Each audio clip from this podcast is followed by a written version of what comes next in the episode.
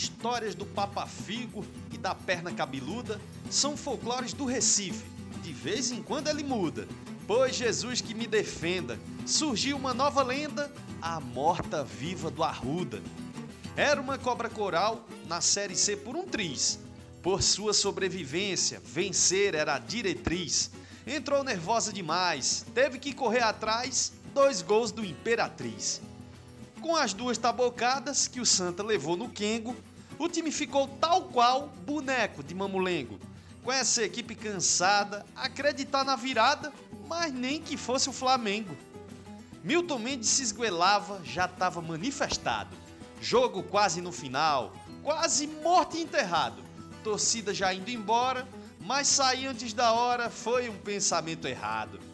Com a cobra moribunda, antes da extrema unção, Cruzamento de Jailson se livrou da marcação. Quase no fim do combate, o caminho do empate, cabeçada de Vitão. Com essa ressurreição, que veio com muito custo, a equipe maranhense se aperreou com o susto. Para não dizer que a história saiu o gol da vitória. 3 a 2 gol de Augusto. Não virou cobra zumbi, prontinha para te morder. Virou exemplo de time que não quis esmorecer. Não foi filme de terror, foi prova que o tricolor tá vivo na Série C. Esse Roger Cazé, como sempre, dando um show na abertura do nosso Embolada. Hoje chegamos ao terceiro episódio, né? Essa semana você vai acompanhar o terceiro episódio do Embolada. Estamos juntos mais uma vez, agradecendo aí a sua audiência, você que está acompanhando, está curtindo o Embolada e fala do futebol de Pernambuco. Aqui o assunto é o futebol de Pernambuco. E você, claro, acompanhando com a gente, isso é muito legal. Santa Cruz vivo, esse é o mote aí da embolada, né? Do cordel, produzido e apresentado agora pelo nosso Roger Cazé. Hoje nós temos convidados especiais, como sempre, né? O Embolada apresenta convidados especiais. Antes, lembrando a você que você pode acompanhar na página do Globoesporte.com, tem lá uma aba com os podcasts da Globo, do Globo na Globo.com, na Globoesporte.com no Globo Esporte barra PE, globoesporte.com barra PE, você tá lá logo na home, você vai aparecer, vai aparecer lá, não vai, não vai ter dificuldade nenhuma para encontrar o nosso podcast, o nosso Embolada. E também nas outras plataformas, né? No Google, no Apple, tudo isso aí para você acompanhar, encontrar o nosso podcast, o Embolada. Vamos apresentar hoje os participantes do Embolada desta semana. Daniel Gomes está aqui comigo. Tudo bem, Daniel? Tudo bem, Rembrandt. Estreando aqui, né? Daniel Primeiro setorista está aqui. Daniel Gomes é setorista do Globoesporte.com.br. Ele acompanha o Santa Cruz. Setorista é aquele repórter, né? Para quem não sabe, é aquele repórter que, por um determinado tempo, ele acompanha o clube. Exato. E o Daniel Gomes vai falar muito de Santa Cruz, da treta dele com Milton Mendes. É, teve isso aí, galera. É, teve, tá teve essa história, teve essa história. Vamos também participar hoje quem vai participar hoje também é Cabral Neto. Isso não é nenhuma novidade, né? Cabral, tudo bem? Grande Rembrandt, um abraço para você, um abraço para o Daniel Gomes, um abraço para o nosso convidado que você vai apresentar já já. Prazer estar aqui de volta para falar do futebol de Pernambuco. Como foi na semana passada, né? Eu tava com, a gente estava com o Lucas Fittipaldi e o Cabral participou do programa numa missão. Ele estava em outro estado, estava numa missão e hoje está acontecendo, ocorrendo a mesma situação. Está em outro estado, está no Rio de Janeiro, nesse momento em que a gente está reunido aqui para conversar está também envolvido noutra missão, mas logo, logo estará de volta aqui para fazer o programa bem pertinho aqui com a gente. Mas com a tecnologia de hoje não há distância, né? Estamos todos juntos. E o nosso outro convidado é pernambucano, é da terra, também é poeta, também é um cara vinculado às artes. e hoje trabalha na Globo, no Rio de Janeiro. André Galindo, tudo bem, Galindo? Ô, Rembrandt, rapaz, diminuindo 90% do seu exagero. Agradeço as palavras. Que bom, que bom. Eu sou ouvinte já do Embolada. Tentei, enquanto estava no interior de Minas Gerais, acompanhá-los ali nos dois episódios anteriores. Consegui um pouquinho me desdobrando ali entre o pré-olímpico de vôlei e sempre retomando através de vocês, do áudio, com essa tecnologia, as notícias do futebol pernambucano. Um prazer estar aqui. Um abraço para você, para Cabral, que negou um almoço, viu, Rembrandt? O homem tá tão grande, veio pro Rio comentando, não sei o que, participando de bancada, não quer mais almoçar, não. É e para o Daniel também fica o meu abraço. É um prazer. Boa, boa. André Galindo, você que passa de ouvinte agora a participante, hein? Eventualmente, nós vamos precisar da sua participação. Você é um convidado, não é mais convidado, você já é integrante do nosso Embolada Tenha certeza disso. Pois não, Cabral? Com o André Galindo, com o André Galindo, eu não negaria é, nem passar duas horas no deserto do Saara. Você imagina o almoço. Ah, ótimo, ótimo. Então, falando nisso, falando em almoço, tem gente que essa hora está almoçando, ou está jantando, ou está tomando café da manhã, dependendo da hora que você está ouvindo aí o nosso embolado, o nosso podcast. Mas relembrando aqui a nossa abertura, né? Que o tema foi o Santa Cruz, essa virada espetacular do Santa Cruz na rodada passada em cima do Imperatriz, que deixou o Santa Cruz vivo na opinião do nosso Roger Cazé. Você também entende assim? Tá vivo o Santa Cruz agora que se junta ao Náutico nessa briga aí pela disputa para chegar à próxima fase da Série C do Campeonato Brasileiro. Você que está acompanhando, você acredita? Antes tinha aquela história, né? Pelos resultados das últimas rodadas. Ah, não, só o Náutico vai brigar. Só o Náutico tem chance de passar aí a próxima fase, ao mata-mata, para tentar chegar à Série B. E com esses últimos resultados, o Santa também entrou na briga, André Galindo. Rembrandt entrou, entrou e é impressionante como o estado de ânimo muda com os acontecimentos, os acontecimentos que uma partida de futebol pode proporcionar. Porque você toma o segundo gol do Imperatriz aos 38, aos 44, um jogador questionado, criticado, vaiado, entra, é, é, o Santa Cruz consegue empatar e esse jogador, eu falo especificamente do Augusto, consegue marcar aos 46. Foram poucos torcedores, né? A torcida do Santa, por muitas razões, e tem muitas razões para isso, é, não está acompanhando tão de perto, pouco mais de 5 mil torcedores, mas esses vão se multiplicar para essa sequência. E certamente para o Santa Cruz, é, a conta que é feita dentro do clube é dos 28 pontos, sobe um pouquinho.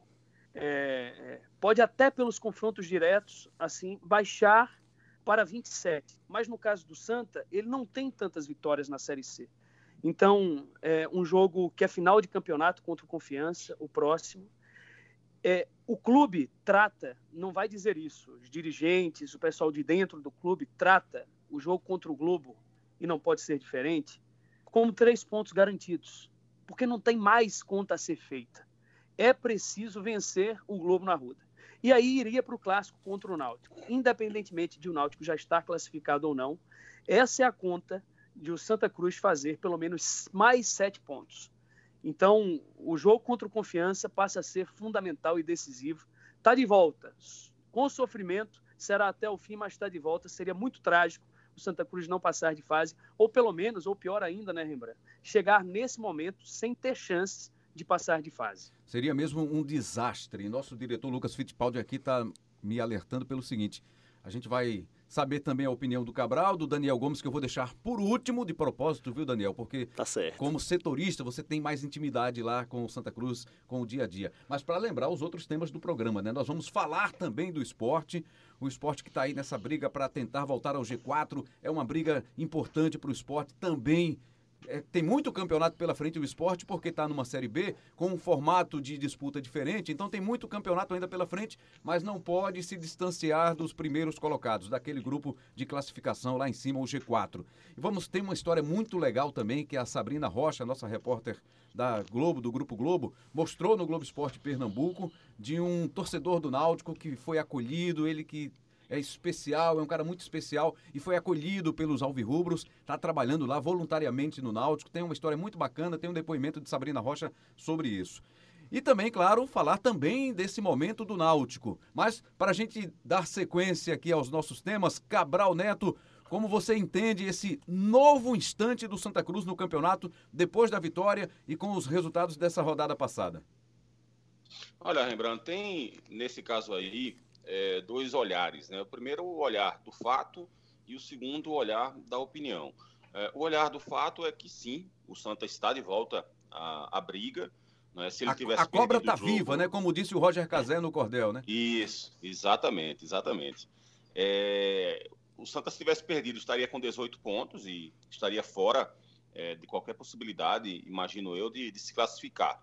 É, venceu e, evidentemente, está na briga. O Santa hoje tem 21 pontos, o Ferroviário tem 23, ou seja, ele está dois pontos, numericamente, dois pontos atrás do quarto colocado. Eu digo numericamente porque na prática são três, né? Porque, como a gente já falou aqui no, no último embolada, o Santa não ganha de ninguém no critério de desempate de número de vitórias. Então ele não pode ficar empatado com ninguém. Tem cinco vitórias só tá o Santa sétimo. agora. Isso, cinco vitórias apenas. Ele está em, em sétimo lugar. O Botafogo e Imperatriz também tem a mesma pontuação e ambos estão à frente. O Botafogo tem o mesmo número de vitórias, mas tem um saldo muito melhor. Então, nesses critérios aí, o Santa Cruz perde para todo mundo. Por isso, o Santa Cruz tem que, imagino eu, chegar a 28 pontos. Eu acredito que com 26, 27, talvez, dependendo dos resultados, até menos. Mas imagino que com 26, 27 é possível que uma equipe se classifique. Mas com 26, 27, essa equipe se classifica. Se chegar a oito vitórias, imagino eu, pelo menos. E o Santa não vai chegar a essa numeração, né, essa pontuação, tendo oito vitórias. Então, acho que o Santa Cruz, para se classificar, teria realmente que ter duas vitórias e um empate para chegar a 28 pontos. Aí vem o outro lado da história que eu me referi no começo, que é o lado da opinião. Eu acho que o Santa Cruz continua numa situação muito complicada, muito difícil. E aí entra uma, a, a observação do que foi o jogo. Porque o Santa jogou mal. A vitória foi extraordinária. Eu me lembro que até que cheguei a falar no, no Globo Esporte, na semana passada, no dia do jogo, que naquele instante seria muito mais importante, evidentemente, jogar de forma pragmática, tentar vencer o jogo e esquecer do desempenho, esquecer do resultado. Por quê? Porque é, o Santa precisava estar na briga e para estar na briga precisava vencer. Era mais importante do que o rendimento. Eu sempre valorizo muito o desempenho, sempre valorizo muito o rendimento, mas acho que tem hora para isso, tem momento para isso. E chegou a hora em que o Santa Cruz, para o Santa Cruz, o resultado realmente acaba sendo muito mais importante. Eu digo sempre que se um time jogar mal 10 partidas, ele vai vencer um ou dois jogos. Mas se o time jogar bem 10 partidas, ele invariavelmente vai ganhar muito mais do que perder. Né? Só que nesse instante agora de reta final, na situação que o Santa Cruz estava, a- a- o resultado acaba sendo muito mais importante. Por isso ele ter vencido trouxe ele de volta para a briga. Só que agora o Milton precisa dar um passo adiante. Agora sim ele tem que ir em busca do rendimento, tem que ir em busca do desempenho, para que essa possibilidade de classificação do Santa ela se torne realmente é, factível, né, que a gente possa começar a acreditar no Santa. Pelo futebol jogado contra o Imperatriz, eu ainda estou muito desconfiado. O time jogou muito mal, não merecia até pelo desempenho ter vencido o time do Imperatriz, né, foi ali na garra, na raça, na, na força no final do jogo, conseguiu aquele segundo gol que a- o cara tenta cabecear a bola, a bola nas costas do jogador, né, e sobra para o Augusto fazer um gol de cabeça. Eu não lembro quando foi que o Augusto fez um gol de cabeça. Então, foi de forma assim surreal até a vitória do Santa. Por isso que agora eu acho que tem que ser dado esse passo. né? O, o jogo contra o Confiança é muito mais difícil, é um jogo muito mais complicado. Por mais que o Confiança tenha é, ido mal nessa última rodada, mas é um time que vem mostrando força desde, desde a terceira ou quarta rodada da Série C. É, o Santa também não pode ficar imaginando que toda rodada vai ser perfeita para ele, como foi essa agora. Né? O Náutico perdeu, o Ferroviário perdeu, o próprio Confiança perdeu. Então foi uma rodada perfeita para o Santa. Não dá para ficar. O Santa venceu um confronto direto, né, Cabral? Exatamente, André. Venceu o confronto direto, então foi uma rodada perfeita. Nada poderia ter sido melhor para o Santa.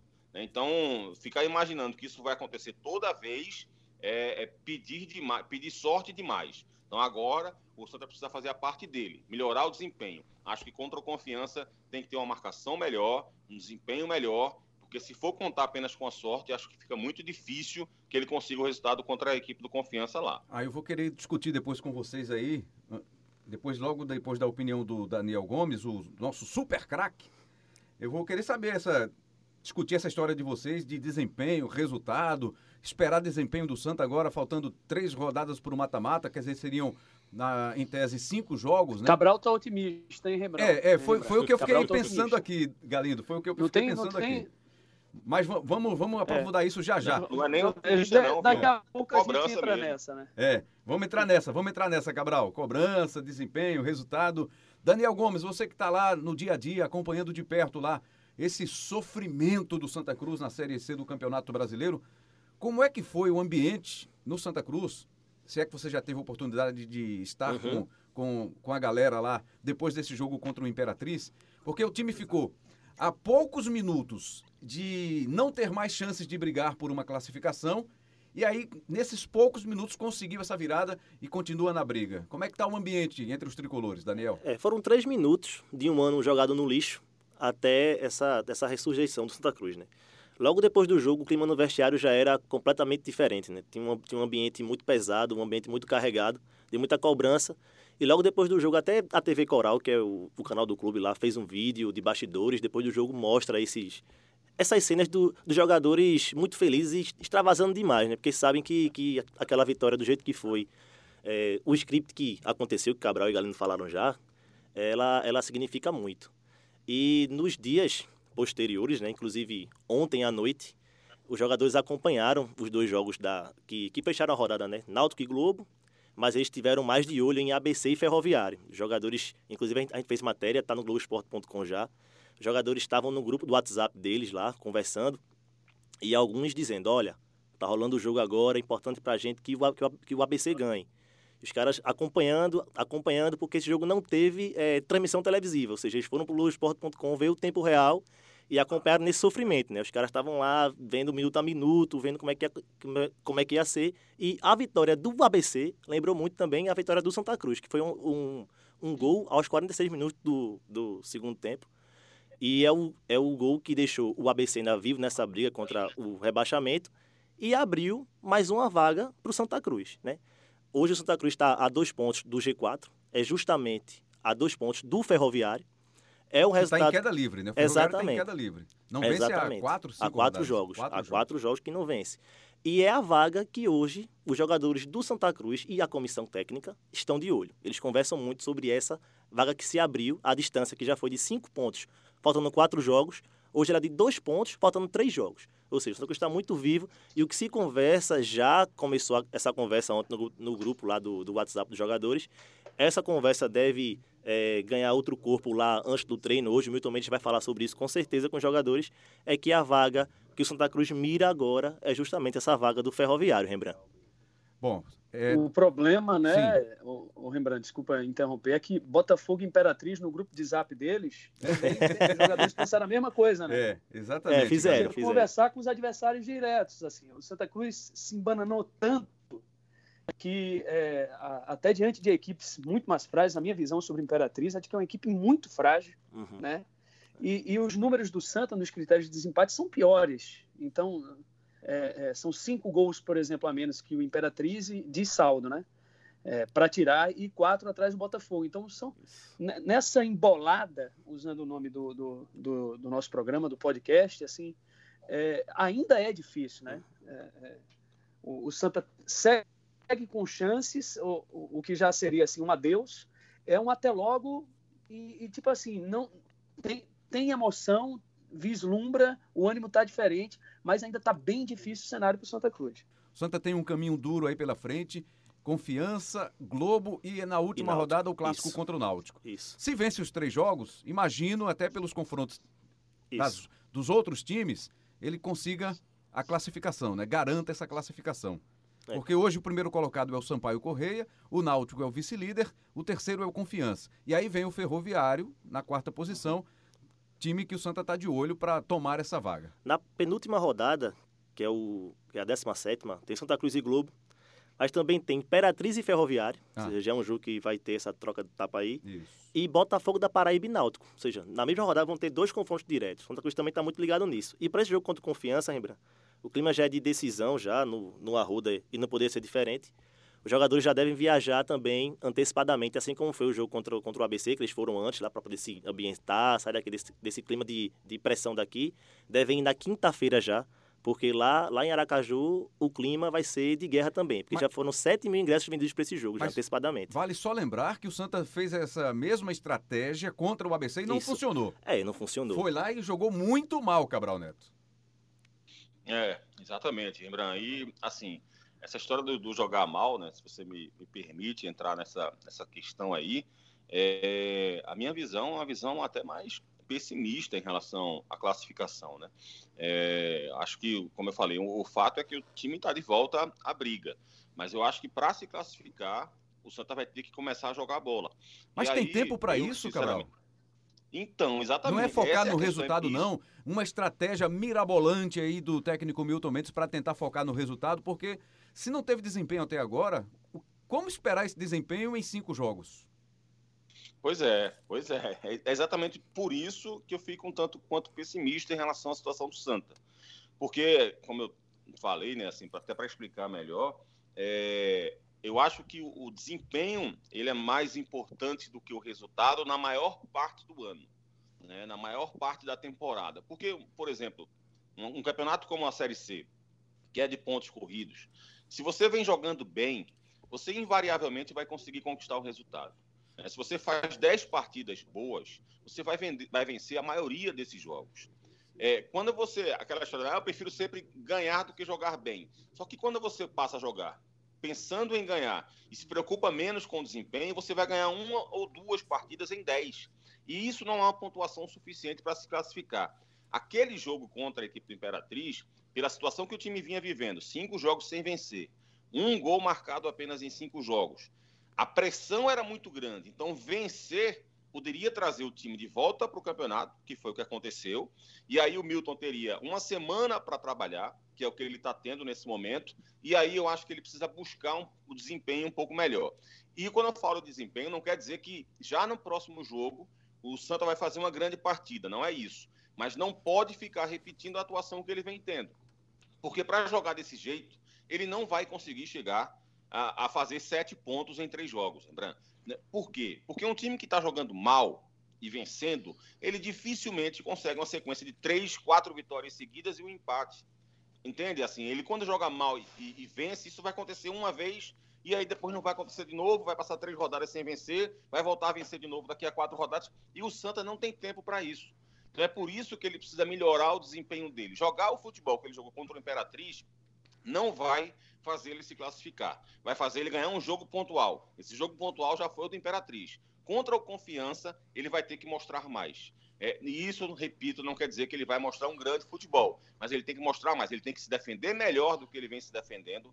Ele tem que atacar um, muito melhor do que ele vem atacando. E esse muito melhor para ele ficar minimamente competitivo. Entende? É, o Santa ataca muito mal. Sim. O Santa é um time pouco agressivo, chega muito pouco ao campo do adversário. É, é um defeito enorme que o time tem. E ele precisa melhorar esse aspecto ofensivo, porque senão ele não vai conseguir fazer sete pontos em três partidas. Daniel Gomes, que treta foi essa com o Milton Mendes lá em Natal?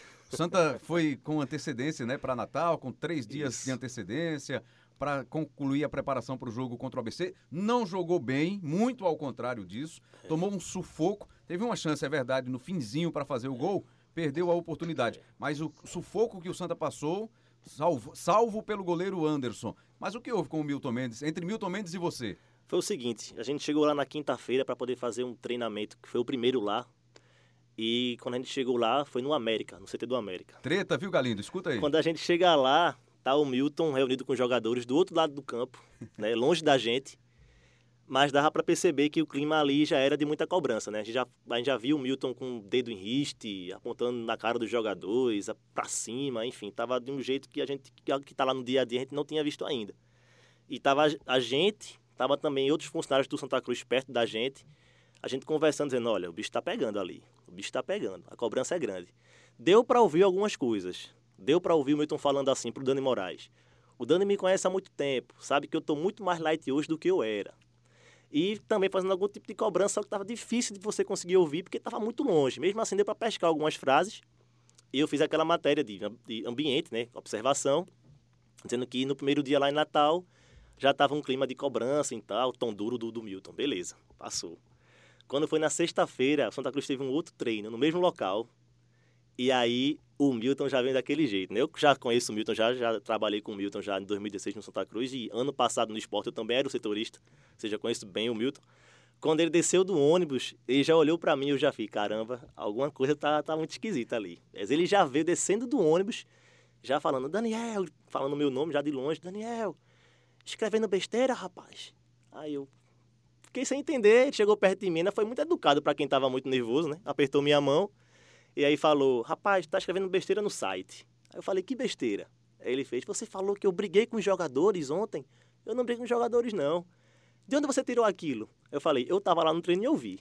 Só que ele não tinha me visto no treino. Aí ele falou, você tava lá? Eu fiz, eu tava lá no treino, eu tava lá no treino pra e eu vi. surpresa dele, você Exatamente. no local, né? Aí ele fez, você não tava não. Eu fiz, eu tava, eu tava no treino ontem, eu vi tudo aquilo. E aí ele ficou nervoso lá na hora, começou a repetir isso, que eu tinha é, feito, feito besteira, que eu estava indo por, por, um caminho errado, que ele dava liberdade pra gente, mas que eu estava abusando dessa liberdade que ele dava. Aí ele decidiu fechar o treino. E pelo que eu fiquei sabendo depois, ele decidiu fechar esse treino em cima da hora. Porque quando eles estavam no ônibus, a caminho desse segundo treinamento, foi que veio alguém da comissão técnica, que eu não sei quem, e mostrou para ele, olha o que escreveram aí, ó. É. E deram para ele a matéria. Aí Lá naquele momento... Foi uma forma de punir Exatamente. Vocês, né? Segundo ele, para ter mais privacidade, é. né? Para não ver também outro expor que ele poder dar nos jogadores. Aí ele decidiu fechar o treino e na coletiva, quando eu perguntei para ele por que do treino fechado, Aí ele falou que era para evitar fofoca, evitar coisas que vinham de fora e tal, não sei o quê. E depois do jogo lá, contra o, contra o ABC, ele falou que não foi uma cobrança, foi um incentivo. Uhum. Só que um incentivo de uma forma mais dura, porque tinha que preparar os jogadores para aquele ambiente hostil de decisão e tal. Ou seja, no final das contas, foi uma cobrança de fato, só que ele não gostou daquela palavra lá, cobrança, tão duro e tal. Foi isso. É, o ambiente agora, então, parece mais um pouco mais leve para essa reta final, né, Daniel Gomes? Tá um pouco mais leve, mas com muita cobrança ainda. Né? ainda né? O, né? o clima, há pouco tempo, naquela, naqueles cinco jogos que passaram sem nenhuma vitória, era muito mais pesado do que é hoje, que a cobrança do Milton era muito dura e inclusive é, um, é uma queixa dele, né? O jogador brasileiro, como o jogador brasileiro recebe, ele, de vez em quando ele conversa com, com a gente que está lá cobrindo dia a dia. Informalmente? Informalmente, mas ele se queixa muito disso. Ah, eu tô, eu tô é, sabendo lidar melhor agora com o jogador brasileiro, porque o jogador brasileiro às vezes é muito mimado, ele não Mais consegue... sensível, é, Exatamente, né? exatamente. É uma coisa que ele, que ele se queixa muito. Mas o ambiente hoje já é muito mais tranquilo para ele poder trabalhar, mas sem esquecer também que ainda é decisivo, né, Rembrandt? Assim, tem que ficar em cima dos caras até essa viagem antecipada mais uma vez. É mais uma prova disso, né? Ele vai viajar lá antecipadamente para poder enclausurar os jogadores mais uma vez, deixar os caras dentro do hotel, concentrar nos jogos, porque ele sabe que agora o jogo contra confiança é mais um jogo, que eles não pode perder de jeito nenhum. E apesar de estar na vice-liderança, ainda o tema é a Série C, agora com outro personagem, com o Náutico. Vinha de três vitórias, estava num embalo bacana e o time acabou derrotado pelo Globo. E agora se sente pressionado para conseguir um bom resultado contra o Sampaio Correia, Cabral Neto. O que é que houve com o Náutico aí nessa, nessa última partida? Como você entendeu esse resultado diante do Globo? Verdade, Rembrandt. E, assim, o que me preocupou mais não foi nem a questão do resultado em si né, porque o Náutico não, não precisava, digamos assim, fazer uma campanha perfeita né, do jogo contra a equipe do Globo até o final. Não precisava, como não precisa fazer agora. Ele não precisa fazer uma campanha de nove pontos agora para subir. Então, o resultado em si acabou preocupando mais. O que preocupou muito foi a atuação da equipe. Né? O Náutico deu uma oscilada grande, né? grave, é, e precisa retomar é, o bom jogo que, que vinha fazendo. Não era um jogo espetacular, não era um jogo de encher a vista, mas era de um rendimento legal, de um rendimento acima dos seus adversários, né, jogando, criando oportunidades, se defendendo bem. É, era isso que estava acontecendo com o Náutico na sequência que ele vinha tendo antes, né? É, além das três vitórias consecutivas, teve uma derrota antes, mas desde o clássico contra o Santa, né? Quando perdeu aquele clássico para o Santa, o Náutico vem mostrando um desempenho melhor do que os seus adversários. Então, isso chamava muita atenção na equipe do Náutico, mesmo, repito, sem ser um grande futebol, mas sempre melhor do que o adversário. E nesse jogo diante do Globo, o jogo foi bem ruim, bem ruim mesmo. A queda foi drástica. É, não dá para dizer que foi só pela falta do Thiago, né? Porque a ausência do Thiago, evidentemente, ela seria sentida, mas a queda foi muito brusca. É, o time jogou muito mal. Né? Então é, é, é, retomar o caminho da, do, do, tipo de jogo que vinha fazendo. Né? Vai enfrentar. É, hoje a Série C tem, no grupo A, no caso, o, o seu melhor time, sem dúvida nenhuma, no momento, é o Sampaio Correia. E o pior time no momento é o Ferroviário. Né? Então, para deixar claro que eu não estou me baseando apenas na tabela de classificação. Está né? muito claro que o Ferroviário é o pior time dessas últimas rodadas, né? em termos de desempenho, de resultado e tudo mais. O Sampaio Correia é exatamente o, o outro lado da moeda. É um time que vem melhorando muito, que vem crescendo bastante, né? desde a saída do, do, Julinho Camargo, que o time vinha mal na, nas mãos dele, vinha oscilando demais, vinha fazendo jogos bem ruins. O Sampaio, em algum momento, parecia que não chegaria mais na briga pra, pelo acesso, né? e aí houve a mudança da, da, no comando técnico da equipe, né? e isso fez com que o time crescesse novamente, que o time começasse a jogar um bom futebol novamente, um jogo mais mais forte, né? Trouxe um meia, o Rodrigo Andrade, que tem fazer, vem fazendo a diferença na equipe. Então, acho que a chegada do Brigatti como técnico ajudou muito o Sampaio Corrêa, transformou esse adversário. Então, para você enfrentar um time que está passando por uma fase tão boa quanto essa, você precisa contar com um bom jogo, com um bom rendimento. O Náutico vai ter que ir em busca disso. É, repito, o, o, o, resultado em si não preocupa. Preocupa o desempenho muito ruim que o Náutico teve. Se ele repete um desempenho tão ruim quanto esse, aí abre aquela história de foi oscilação ou é uma sequência, uma fase ruim. E isso é que pode complicar. Uma fase ruim pode complicar. Uma oscilação talvez não. Mas se o Náutico começar a atravessar uma fase ruim a partir de agora, de queda de rendimento, como foi diante do Globo, aí ele pode colocar tudo a perder. Galindo tem muitos amigos que também torcem pelo Náutico. O que é que esses amigos falam para você muitos. nesse momento alvirrubro, hein, Galindo? O, o, entre esses, eu não posso dizer amigo, mas eu tenho uma, uma, uma proximidade com o Edno Melo, né? Eu conheço o presidente, tive a oportunidade de conversar com ele depois do resultado, viu, Rembrandt? É, eu acho que ele mostrou-se muito otimista, né? Disse que não há tempo para remoer, considera que houve, que houve erros pontuais, são circunstanciais na partida contra o Globo. E já para mudar essa chave, ele fala é, é, em desconto no ingresso para o torcedor, para chamar, para fazer o jogo da segunda-feira ser o jogo. Não é efetivamente da classificação, mas em caso de vitória, diante de um adversário que é líder, que vem de cinco jogos sem perder, considerando que toda a rodada já terá acontecido, então será certamente um divisor de águas para a classificação. É, ele não quer falar é, categoricamente no quatro pontos para a classificação, mas ele é, acredita o sucesso na sequência do Náutico a partida de segunda-feira. Palavras do presidente Timbu, e eu quero acreditar que ele esteja certo nessa torcida também pelo Náutico para que suba, é, é, de que a vitória será a, a, vitória que vai levar o Náutico à classificação. E por isso ele trata dessa forma. Eu acredito que o jogo é, é, contra o Globo tem, tem algumas circunstâncias, por exemplo, também assisti a partida, o, o não funcionou a, a, a, criação com o Giancarlo, o Matheus Carvalho ali pela, pela direita também não funcionou, tem a ausência de Thiago, Paulinho, que chegou até aí para o Rio Grande do Norte, mas não pôde jogar, e o Wallace Pernambucano ainda não está em. não retomou a melhor fase, entrou no fim há pouco tempo. Na minha visão, são os jogadores que, mesmo não estando 100%, têm que jogar. Thiago e Wallace. Essa é uma situação que me lembra, por exemplo, que o Flamengo viveu agora, o jogo decisivo contra o Emelec, sabe, Rembrandt? Sim. Everton Ribeiro e Arrascaeta, põe para jogar. A minha boca é o momento decisivo. O Náutico precisa. Esses estávamos falando sobre isso cada jogo desses é, um, é uma final. Então, não aconteceu contra o Globo e espero, enfim, que as palavras e o otimismo do presidente funcionem para segunda-feira.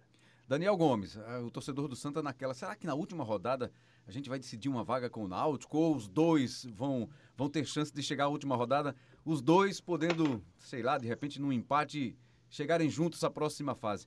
Do lado do Santa Cruz, lá pelo que você tem acompanhado, como é que eles enxergam o Náutico, que é um dos adversários nesta fase? Eles já tinham essa, essa ideia de que esse jogo contra o Globo do Náutico seria, em caso de vitória, encaminharia muito bem a classificação do Náutico. Já, o Náutico já, já chegaria nesse, nesse clássico já bem tranquilo assim, né? Já, enfim, poderia até empatar para poder selar a classificação.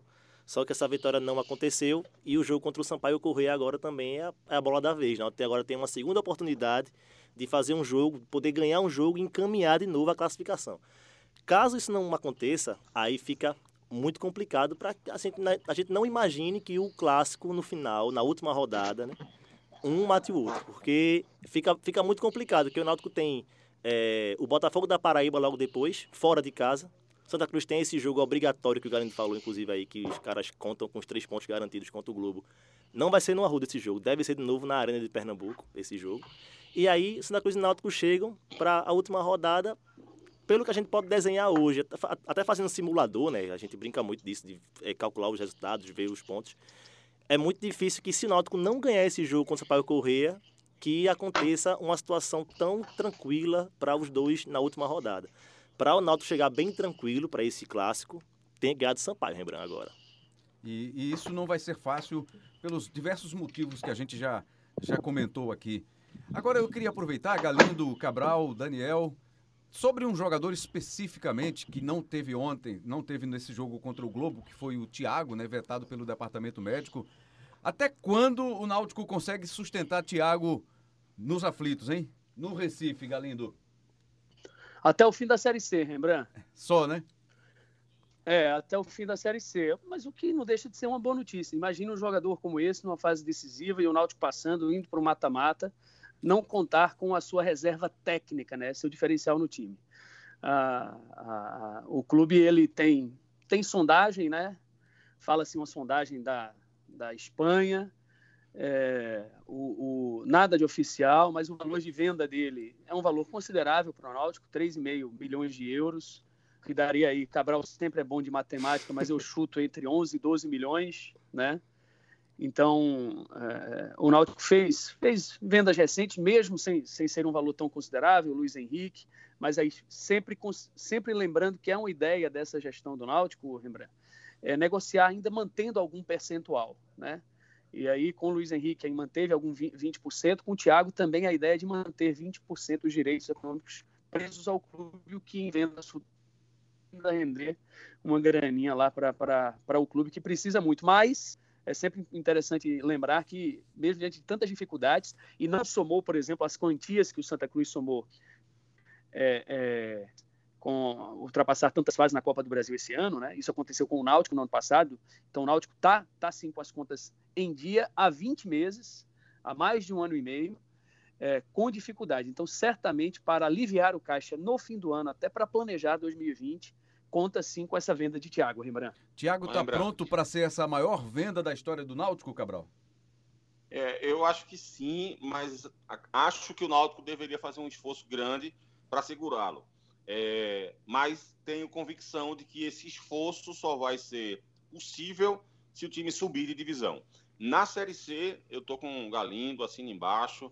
Acho que o Náutico não consegue segurar, né? Ele vai acabar sendo vendido mesmo, porque a questão financeira do clube vai ficar muito complicada. Então, vai ser necessário que haja essa venda. Se subir, se for para a Série B, aí eu começo a vislumbrar com um pouco mais de otimismo a possibilidade de o Náutico conseguir fazer aí uma, algumas contas, né, de conseguir de repente com, com parceiros, com patrocinadores, é, alguma forma de segurar o, o Thiago o Cabral. Oi, oi, Galindo. É, é, vejo como difícil, até por pela idade do jogador, pelo, pela equipe dele, pelo que ele almeja de planejamento de carreira, em, em chegando e, e o, o atleta sabe há propostas e quando elas vêm assim, ele muda também seus objetivos. Ele, ele gosta muito do Náutico, formado pelo Náutico, mas entre ter uma possibilidade, mesmo sem ser assim num, num grande mercado europeu, e disputar uma Série B, eu acho que também é um outro fator que vai entrar nessa conta aí, né, Cabral, que é o desejo do jogador. Sim, sim, sim. É, assim, eu acho que o Náutico ficando na Série C é impossível. Indo para a Série B é difícil. É como você falou, é difícil sim segurar, mas seria impossível com o Náutico permanecendo na terceira divisão nacional. Na Série B, aí eu acho que dá um pouquinho mais de possibilidade, mas super difícil, sem dúvida nenhuma, de segurar, porque assim, o Náutico ele tem conseguido ao longo dos últimos anos é, fabricar, vamos utilizar esse termo aí, alguns bons valores e nenhum deles consegue passar um tempo. Né? O Eric foi embora rapidamente. O Luiz Henrique demora um pouco mais, mas assim, o Luiz Henrique nunca foi um ídolo, digamos assim, né? Nunca, é, não é um jogador que se, se, tornaria um ídolo pela característica dele, pela função dele em campo. Eu falo mais em relação à possibilidade da torcida do Náutico experimentar né, o prazer de ter um ídolo formado na, na base. O Eric teve chance disso, mas saiu muito cedo, então só era um xodó. O Thiago agora é só um xodó, até pelo tempo que ele tem. Então, assim, não, não dá nem para criar um ídolo. E assim, alguns atletas estão passando com esse potencial, com essa possibilidade, mas o Náutico não tem condição de segurar. Por isso que eu, eu gostaria muito de ver o Náutico conseguir segurar um jogador como esse, com esse potencial. De repente ver o Thiago disputar uma Série B pelo Náutico, acho que seria legal para, de alguma forma para ele, né, de aprendizado, de, de fincar é, raiz num clube como o Náutico. E para a torcida também seria espetacular, além do time que teria um, um grande jogador né, à sua disposição para fazer a diferença em jogos. Estamos encaminhando então para a nossa parte final agora do Embolada, para a gente falar sobre o esporte. O esporte caiu de rendimento nas últimas rodadas, o esporte está patinando, o esporte está empatando muito e o time está começando a ficar distante. Claro que em número de pontos está perto ali do, do primeiro bloco, né, do G4, mas vai ficando para trás por, por uma questão de posição na tabela do Campeonato Brasileiro nesta Série B. Na sua opinião, Cabral Neto, o que é está ocorrendo com o esporte? Aí a gente volta naquele assunto do desempenho, lembrando. É, o esporte tem jogado mais tempo mal do que bem desde a volta da Copa América. É, o esporte, antes da Copa América, fazia mais tempos, mais, mais minutos, digamos assim, de, de um bom futebol é, e menos minutos de um futebol ruim. E acho que os resultados acabavam sendo melhores para a equipe do, do esporte. Agora, isso se inverteu. Né? O time tem jogado mais tempo mal. É, é claro, é fato, a gente, é, é, bom lembrar também, já que a gente está fazendo esse tipo de análise, que o Náutico, que o esporte foi prejudicado pela arbitragem, né? em alguns momentos, nesse pós-Copa América, como foi diante do São Bento, por exemplo. É, o jogo contra o Brasil de Pelotas, é, na Ilha do Retiro, eu acho que o esporte merecia uma sorte melhor. Né? Poderia ter ter conseguido um resultado melhor. Mas, ao mesmo tempo, também contra o Cuiabá, talvez o esporte não tivesse merecido o empate. Né? Então, ao, ao frigir dos ovos, vai que a pontuação do esporte está tá muito justa em relação àquilo que ele vem fazendo. É, jogou mal para caramba diante do Guarani, é, mostrou muitos defeitos diante do Curitiba, é, como eu falei, jogou muito mal diante do Cuiabá. Contra o Brasil, como eu falei há pouco, merecia a vitória, mas também teve muitos erros de finalizações, e isso foi minando o jogo da equipe. Então, acho que a melhor resposta a dar para essa sua pergunta é falta de desempenho, falta de rendimento. E aí vai uma cobrança em relação a Guto, sabe? A Guto Ferreira. Acho que Guto não, não pode ficar aceitando esse time do esporte jogar da forma que, tem, que, que vem jogando. Ele precisa fazer alguma coisa, ele precisa mexer na escalação da equipe também. Né? O Ronaldo tem jogado mal quase todos os jogos, né? Algo natural até, né? um, um, volante que dá, cede muito espaço, que marca muito com os olhos, que tem algumas, alguns momentos legais, alguns momentos bons de ajuda, de auxílio, mas que não pode desligar do jogo a quantidade de vezes que ele desliga. Né? A ausência do Sander está fazendo a diferença, ele teve que jogar com um jogador improvisado, e aí ele não percebeu que o Éder estava fazendo é, uma partida muito ruim. E as mexidas do Guto, jogo a jogo, são sempre mexidas muito convencionais, né? Tirar um volante, colocar outro tira um atacante, coloca outro, tira um meia, coloca outro. Sempre jogadores que entram para fazer basicamente a função de, que, de quem vinha fazendo. Então ele aposta mais no lado técnico do atleta do que propriamente numa mudança de, de jogo, de tática na partida. Então precisa parar de ser um pouco mais convencional. O jogo às vezes pede uma alteração um pouco mais audaciosa ou diferente daquilo que o time vem apresentando. Então é, acho que o Guto merece ser cobrado por algumas decisões que ele tem tomado ao longo desse, desse momento do esporte no pós-Copa América. Eu continuo achando o esporte um time com bom potencial, um elenco suficiente para brigar na parte de cima da classificação, mas o time precisa voltar a jogar bem, coisa que não tem acontecido na maior parte do tempo pós-Copa América. Agora, Daniel Gomes, o que se fala nesse momento é que Guto recusou propostas inclusive para times da Série A. Goiás duas vezes, agora mais recentemente com a questão do, da saída do Claudinei do Goiás, ele teria recebido novamente um convite. Já teria sido feito um convite para ele um pouquinho antes, antes da contratação do Claudinei, e agora surgiu essa nova história aí de uma nova investida do Goiás que ele recusou a ouvir e tinha uma também do CSA. E ele prefere dar continuidade ao trabalho, quer chegar até o fim do ano com o esporte. É, então é a terceira proposta que o Guto nega, né? O, o Guto recebeu sondagem do CSA, do Goiás também, foram três do Goiás, eu acho, ou foram duas do Goiás e uma do CSA, enfim, sei que ao todo são três propostas que se fala que o Guto teria rejeitado. Isso mostra que o Guto está realmente empenhado em poder subir com, com o esporte. Né? As, as condições que de, de trabalho do Guto são as melhores possíveis, mas estou junto com o Cabral nessa também, Rembrandt. Acho que o Guto também já merece é, ser, ser cobrado, porque, enfim, a gente vê um plantel muito bom no esporte, um plantel suficiente também para poder conseguir o acesso, só que o desempenho dentro do campo não é dos melhores. Inclusive na Arena de Pernambuco, o gramado foi bom para o esporte, mas foi bom também para os outros times, né? Ou seja, a gente, a gente não viu um, um, esporte melhorar bastante, assim, como, como se esperava. Um time que diz, o, o, Guto fala sempre que é um time que tem a posse, gosta de jogar com uma bola no pé, gosta de trocar passes, enfim. A gente não viu esse, esse time do esporte melhorar bastante, como deveria melhorar, pelo menos na, na visão do próprio Guto. Né? E aí vai enfrentar um adversário no fim de semana, que é o Criciúma, que perdeu o técnico agora, foi demitido o Gilson Kleina. E aí vem toda aquela história de que ah, o time vai ganhar uma motivação porque mudou o comando e pode ser que dê mais, traga mais dificuldade na hora de enfrentar o esporte. Como é que é esse momento do adversário do esporte para esse jogo importante no fim de semana, Cabral? Rapaz, é, existe esse, esse folclore aí, nessa lenda urbana entre a torcida do esporte, que quanto pior, pior para o esporte, né? Quanto pior chega o adversário, fica pior para o esporte. O Criciúma vem na sequência terrível aí, né? É, perdeu quatro dos últimos cinco jogos, afundou na, na zona de rebaixamento, né? Caiu drasticamente, trocando técnico. Então, acho que tudo isso acaba preocupando mais a torcida do esporte. Eu, eu particularmente, não, não tenho muito essa visão. Acho que é uma visão mais folclórica mesmo, como eu falei. Eu acho que é um adversário, digamos assim, colocar entre aspas, né, ideal para se enfrentar nesse momento.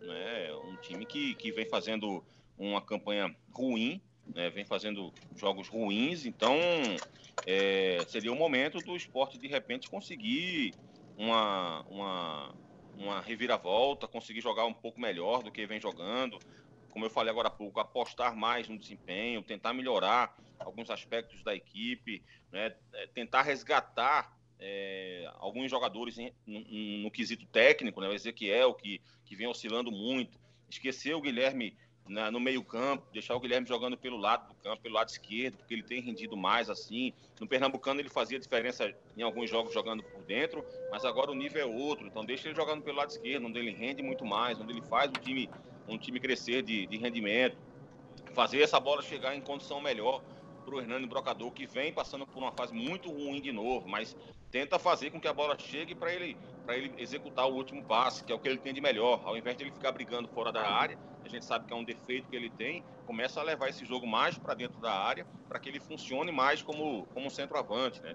Coloca o Sami para jogar como meia, para melhorar o passe, articular melhor a jogada. Então é, é preciso trazer algo novo para a equipe. Aposta na bola parada, treina mais a bola parada. Você tem Adriel, você tem Rafael Thierry, são dois bons cabeceadores, né? O Hernando Brocador que tem presença diária. Então aposta um pouco mais nesses quesitos que podem fazer o esporte subir de rendimento. Ele vai enfrentar o Criciúma, que dos jogos que fez dentro de casa, os sete jogos que fez dentro de casa, fez apenas nove pontos. Né, conseguiu duas vitórias apenas em sete jogos, três empates e já foi derrotado duas vezes. Então, assim, é um adversário em que o esporte precisa mirar na vitória.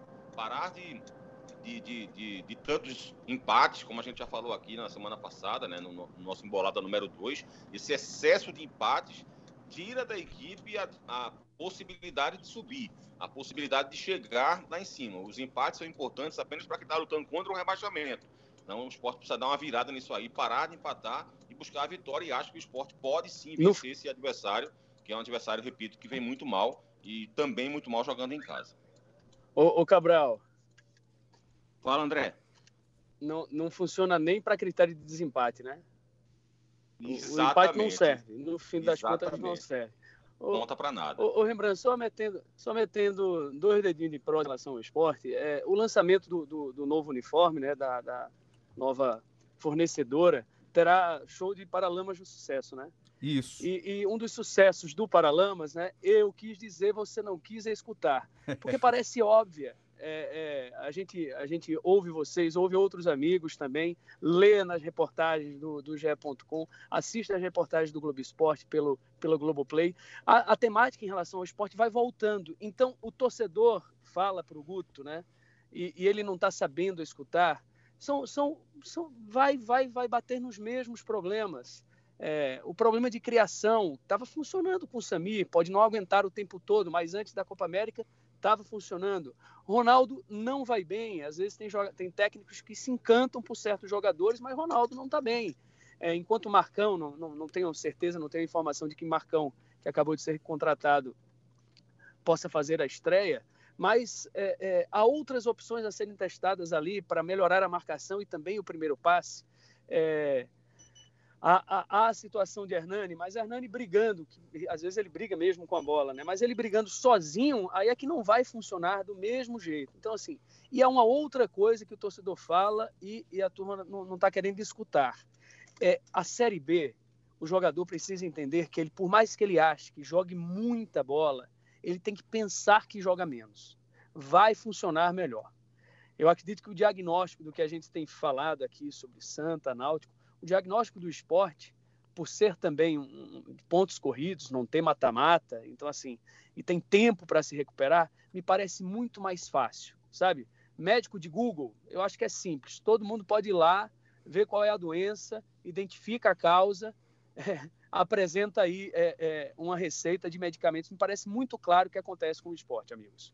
Ô Rembrandt, só para passar aí para o André, ele não deve estrear, viu, Galindo? Marcão, ele não joga desde o dia 25 de maio, né? Já faz um bom tempo. Começou a treinar a parte física, mas a maior possibilidade é ele não participar do jogo ainda dentro do Criciúma. Queria só voltar aqui, Galindo, rapidamente, aquela informação que você trouxe sobre Thiago, que também teria sinaliz teria sido sinalizada uma, um interesse por ele de um time da Série A. Confere? Isso, confere. Houve uma ligação com o código 51 de Porto Alegre para lá para os aflitos. Certo. Ah, mas há recentes tentativas do Internacional com clubes é, é, de Pernambuco e também do país assim levam a, ao entendimento de que com o Inter o negócio se faz com o dinheiro bulindo como se diz em São Caetano da Raposa, perto de Caruaru. Com dinheiro na mão. Dinheiro na mão, né? Dinheiro quentinho.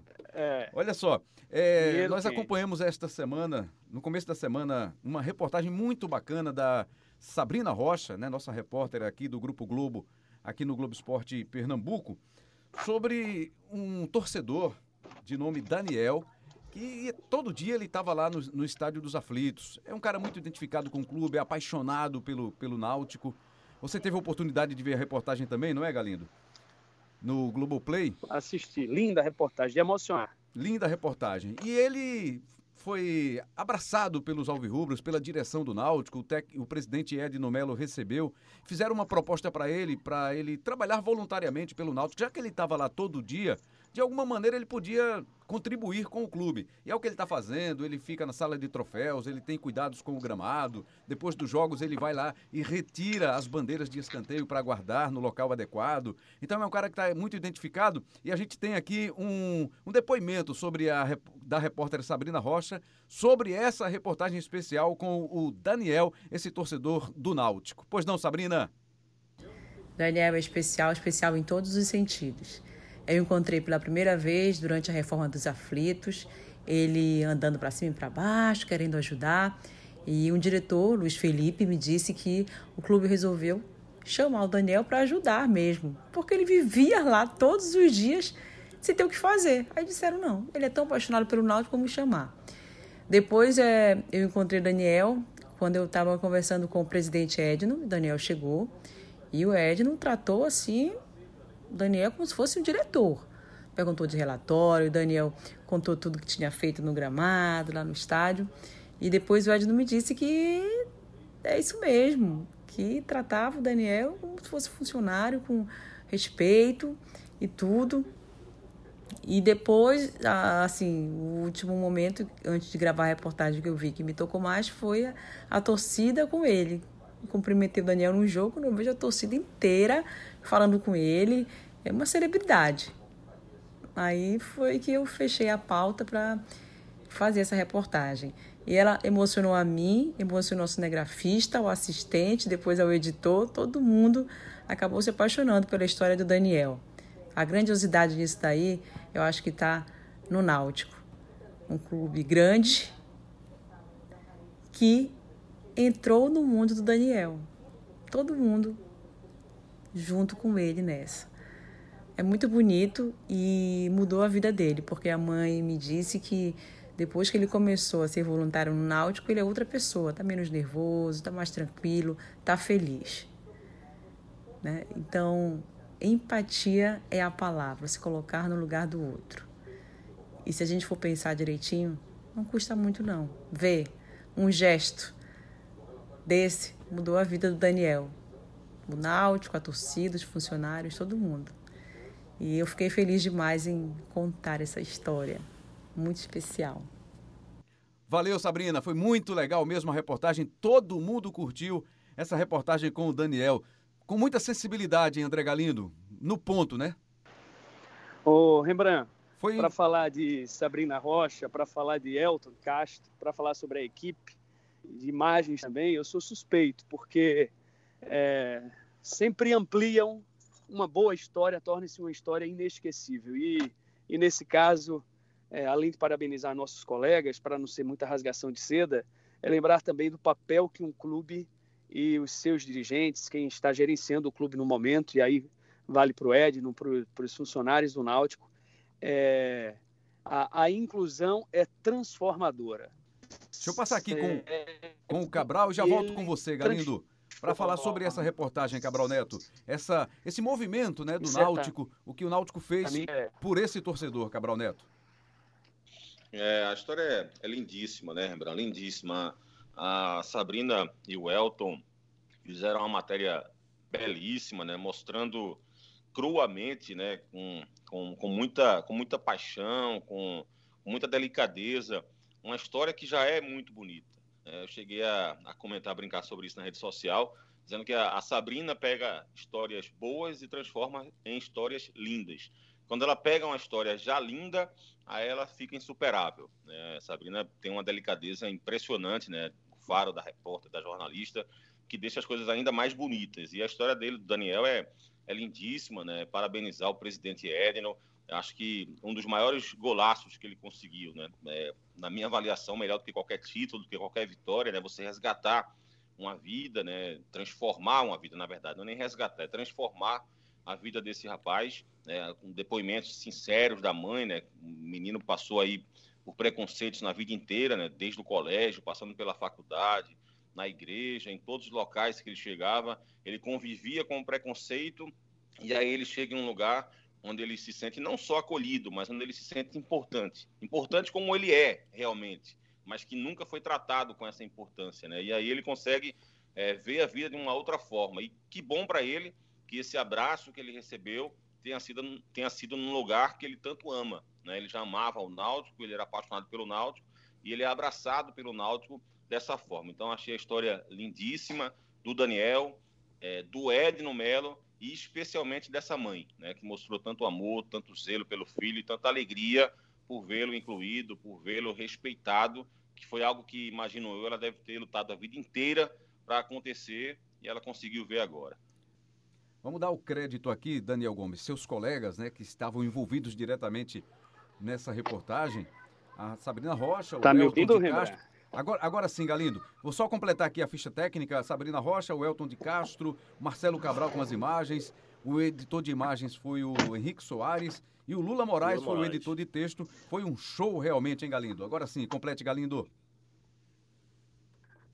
Então, e eu espero que essa história ela ultrapasse aí o limite de Pernambuco e de que o Brasil inteiro possa vê-la em breve e, e reforçando que o esporte ele é transformador e está de parabéns toda a equipe e principalmente o Náutico por incluir o esporte a inclusão e viva. Parabéns ao Daniel também, grande torcedor. Obrigado, Galindo. Foi bom demais ter a sua participação aqui no Embolada, Embolada 3. Esperamos você outras vezes, viu? Que alegria, que alegria, Rembrandt, Cabral, Daniel, todos os amigos. Olha, que essa ponte aérea funcione e certamente será um prazer participar mais vezes do Embolada. Saúde, hein? Muito Valeu. obrigado. Valeu, Galindo. Um abração. Cabral Neto, bom trabalho por aí, hein? Mais uma missão e com certeza você vai dar conta do recado como tem feito sempre. Valeu, Rembrazinho. Um abraço, Daniel. Um abraço, Galindo. Tamo embolado e misturado, boa, boa. Daniel Gomes, sua primeira vez aqui de muitas, viu? Tomara, tomara. Fechado? Fechado, estamos fechados sempre. Rembrandt. Claro que é isso. Você é meu parceiro, sabe tudo, né? Daniel Gomes, repórter do Globoesporte.com, também da TV Globo, do Grupo Globo, né? Tá despontando também aí com alguns boletins importantes no Bom Dia Pernambuco. Também levando a sua beleza para a TV, né, Daniel Gomes? claro. A latinha em dia sempre, né, Rembrandt? Isso conta bastante. Valeu, valeu a turma da tecnologia também aqui pelo apoio. Valeu, galera. E o Embolada tá no ar para você curtir, para você acompanhar. Mais uma ótima semana para todo mundo. Semana que vem tem mais, hein? Tá no ar o Embolada 3. Valeu!